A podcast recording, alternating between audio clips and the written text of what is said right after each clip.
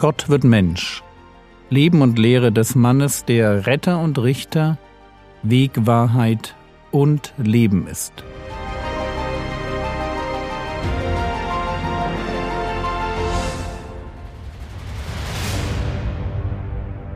Episode 87 Die Autorität der Auferstehung Wenn ihr euch auf die gestrige Episode eingelassen habt, dann ist euer Bild von einem superlieben, allezeit lächelnden, alles irgendwie mit Sanftmut ertragenden Jesus ein klein wenig erschüttert worden.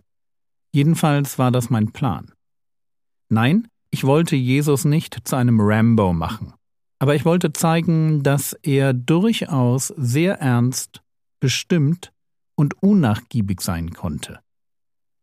Wer Münzen ausschüttet, Tische umwirft und Tiere hinaustreibt, der macht deutlich, dass für ihn das Maß voll ist, dass er diesem Treiben nicht länger zuschauen wird. Macht nicht das Haus meines Vaters zu einem Kaufhaus, haben wir gestern gelesen. Das war, was Jesus empörte. Dass aus einem Ort der Begegnung mit Gott einem Ort der Anbetung und Besinnung und der Predigt, ein Kaufhaus geworden war. Aber Jürgen, wenn Jesus so wütend war, hat er dann nicht gesündigt? Ist Zorn nicht eine Sünde? Heißt es bei Paulus nicht, alle Bitterkeit und Wut und Zorn und Geschrei sei von euch weggetan? Stimmt. Das steht da. Aber es ist ganz wichtig, dass wir eines verstehen. Zorn ist nicht immer Sünde. Es gibt nicht nur den ungerechten, sondern auch den gerechten, den heiligen Zorn. Es gibt sogar Situationen in unserem Leben, wo ein Mangel an Zorn Sünde sein kann. Einfach deshalb, weil Zorn dann das einzig angemessene Verhalten eines geistlichen Menschen ist. Wir erleben so eine Situation bei dem Herrn Jesus, als man ihn davon abhalten will, einen Kranken zu heilen, weil Sabbat ist. Und dann heißt es in Markus Kapitel 3, Vers 5, Und er blickte auf sie umher mit Zorn, betrübt über die Verhärtung ihres Herzens und spricht zu dem Menschen, Strecke die Hand aus, und er streckte sie aus, und seine Hand wurde wiederhergestellt. Jesus ist hier zornig und traurig. Und zwar weil diese Situation genau diese Mischung von Gefühlen hervorbringt, wenn ich geistlich und psychisch gesund bin. Lass mich dir einen Tipp geben. Beschäftige dich mit gerechtem und ungerechtem Zorn. Ein Link zu zwei Predigten findet sich im Skript. Aber zurück nach Jerusalem. Johannes 2, Vers 18. Die Juden nun antworteten und sprachen zu ihm, Was für ein Zeichen der Vollmacht zeigst du uns, dass du dies tust?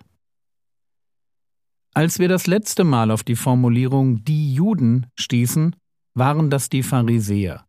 Und man kann vermuten, dass sich hinter der Formulierung immer die einflussreiche Oberschicht verbirgt, also die politische Elite, mit einem Schwerpunkt auf den eher konservativen Kräften. Und die bekommen natürlich mit, was im Tempel geschieht und sind alles andere als erfreut. Die fragen sich nämlich, mit welcher Autorität dieser ihnen völlig unbekannte Rabbi aus Galiläa hier auftritt. Und deshalb fordern sie ein Zeichen. Ein Wunder, das belegt, dass er Gott auf seiner Seite hat, dass er so etwas wie ein Prophet ist, Immerhin hatte er gerade den Tempel als das Haus seines Vaters bezeichnet.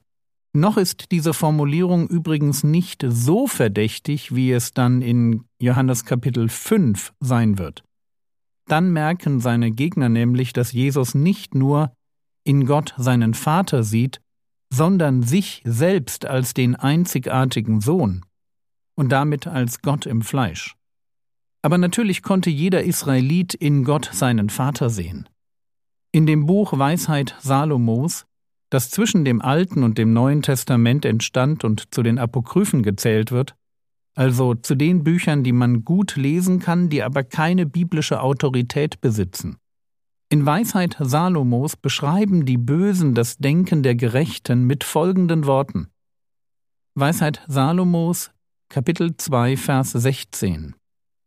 Als falsche Münze gelten wir, das sind die Bösen, ihm, das ist dem Gerechten.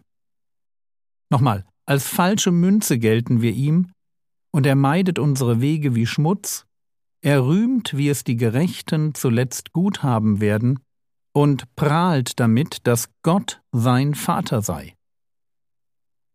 Ich zitiere dieses apokryphe Buch, weil es uns mit dem Denken zur Zeit Jesu vertraut macht. Es war okay, wenn der Gerechte Gott als seinen Vater bezeichnete. Und von daher war auch Jesus, als er den Tempel reinigte und dabei den Tempel als das Haus seines Vaters bezeichnete, seinen Kritikern erst einmal nicht suspekt. Was sie interessierte, das war die Vollmacht, die Autorität, mit der Jesus da so mal eben im Tempel das tut, was er für richtig hält. Ihnen stieß auf, dass er sich nicht mit ihnen abgestimmt hatte. Johannes Kapitel 2, Vers 19. Jesus antwortete und sprach zu ihnen, Brecht diesen Tempel ab, und in drei Tagen werde ich ihn aufrichten. Wow, sind wir ehrlich. Für seine Zuhörer war das total unverständlich. Man merkt das auch sofort an ihrer Reaktion. Johannes 2, Vers 20, da sprachen die Juden, 46 Jahre ist an diesem Tempel gebaut worden, und du willst ihn in drei Tagen aufrichten? Dazu muss man wissen, dass Herodes der Große im Jahr 21 vor Christus mit Umbauarbeiten am Tempel begonnen hatte. 46 Jahre später waren zwar die Arbeiten am Tempelgebäude schon lange beendet, die hatte man innerhalb von knapp zwei Jahren zu Ende gebracht, aber der Tempelbergkomplex also das Gelände außenrum, war so etwas wie eine Dauerbaustelle geworden. Und es ist total verständlich, dass Jesu Zuhörer einfach nur Bahnhof verstehen. Das, was Jesus sagte, ergab keinen Sinn. Brecht diesen Tempel ab und in drei Tagen werde ich ihn aufrichten? Also für sie ergab das keinen Sinn, für uns schon, so wie rückblickend dann auch für Johannes und die anderen Jünger. Johannes 2,21 Er aber sprach von dem Tempel seines Leibes. Als er nun aus den Toten auferweckt war, erinnerten sich seine Jünger daran, dass er dies gesagt hatte, und sie glaubten der Schrift und dem Wort, das Jesus gesprochen hatte. Wenn der Tempel der Ort ist, wo Gott wohnt, und ich glaube, genau so würden wir einen Tempel definieren, dann ist der Leib Jesu ein Tempel. Denn in dem Körper Jesu steckt ja ein ganz besonderer Mensch. Gott im Fleisch. Wollte man mit Gott sprechen, dann musste man nur mit dem Herrn Jesus reden. So einfach war das. Und noch etwas ist hier interessant. Die Jünger glauben rückblickend. Und dieses Prinzip ist typisch für Prophetie. Eine Prophetie provoziert Glauben, aber erst wenn sie sich erfüllt. So wie der Herr Jesus das in Johannes 14, Vers 29 formuliert, dort heißt es, Und jetzt habe ich es euch gesagt, ehe es geschieht, damit ihr glaubt, wenn es geschieht.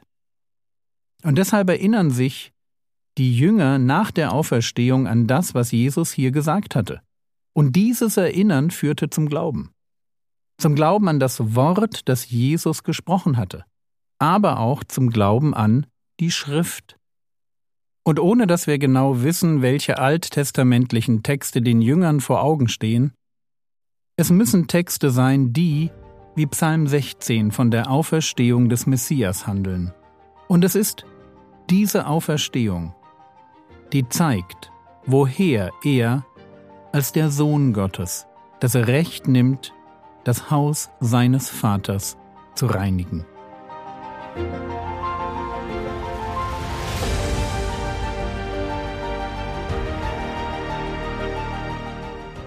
Was könntest du jetzt tun?